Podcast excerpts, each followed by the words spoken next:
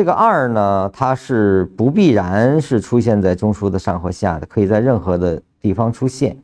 啊。中枢下出现的，其后的力度就值得怀疑了，出现扩张的可能性极大。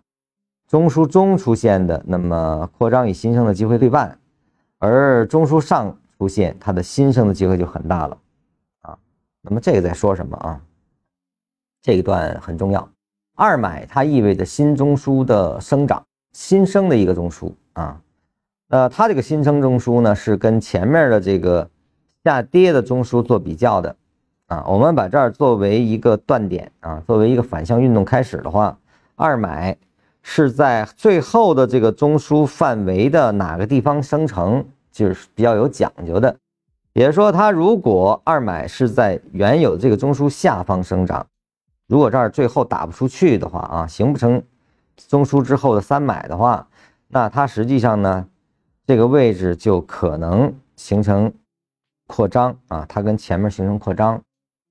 如果二买是在中枢中形成的啊，我们说在中枢的范围内形成，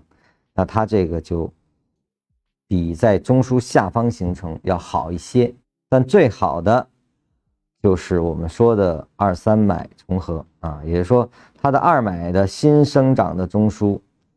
是二三买重合，也就是说它越过了前面这个走势的最后一个中枢。我们把这个中枢形成作为中心啊。原来的运动重心，这个重，运动重心发生了偏移，啊，来这个位置构筑了二三买重合，其实就代表着运动重心发生偏移。那么这个是最强的，基本上跟它就不可能再形成扩张了啊，没办法再形成扩张了，因为方向都变了。